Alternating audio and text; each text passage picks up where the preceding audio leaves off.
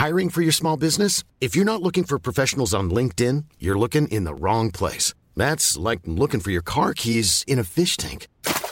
LinkedIn helps you hire professionals you can't find anywhere else, even those who aren't actively searching for a new job but might be open to the perfect role. In a given month, over 70% of LinkedIn users don't even visit other leading job sites. So start looking in the right place. With LinkedIn, you can hire professionals like a professional. Post your free job on linkedin.com slash people today.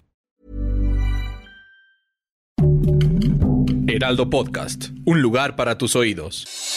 Noticias del Heraldo de México.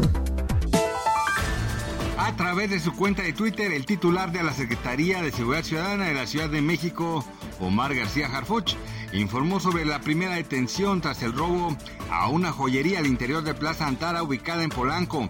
Luego de realizar varias acciones operativas durante la noche, este hecho no quedará impune en nuestra ciudad. Todos se han detenido, refirió el secretario. Durante el gobierno del presidente López Obrador suman 7.565.5 kilogramos de fentanilo decomisados y 1.740 narcolaboratorios de metanfetamina destruidos. Así informó este martes el comandante de la Guardia Nacional David Córdoba Campos durante la conferencia matutina en Palacio Nacional. Al presentar el informe del Gabinete de Seguridad ante el presidente López Obrador, también expuso que han sido decomisados 294.281 kilogramos de metanfetaminas.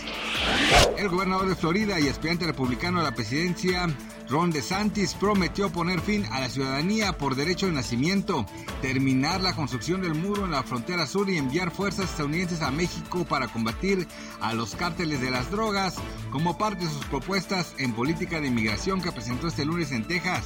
DeSantis prometió utilizar la fuerza militar contra los cárteles de la droga si es necesario dijo que se reservaría el derecho de operar a través de la frontera para proteger nuestro territorio de las actividades de los cárteles mexicanos. Según el plan, que también estipula que la Marina y la Guardia Costera de Estados Unidos bloqueen la entrada de precursores químicos en los puertos de nuestro país si el gobierno mexicano no detiene la fabricación de drogas de los cárteles.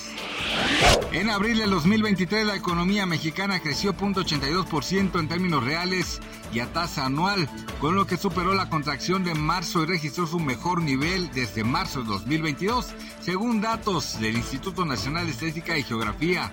El indicador global de la actividad económica que da a conocer el avance de la economía de manera mensual reportó que las actividades primarias, las dedicadas a la agricultura, ganadería y pesca, aumentaron 1.2% en el mes de referencia. Gracias por escucharnos, les informó José Alberto García. Noticias del Heraldo de México.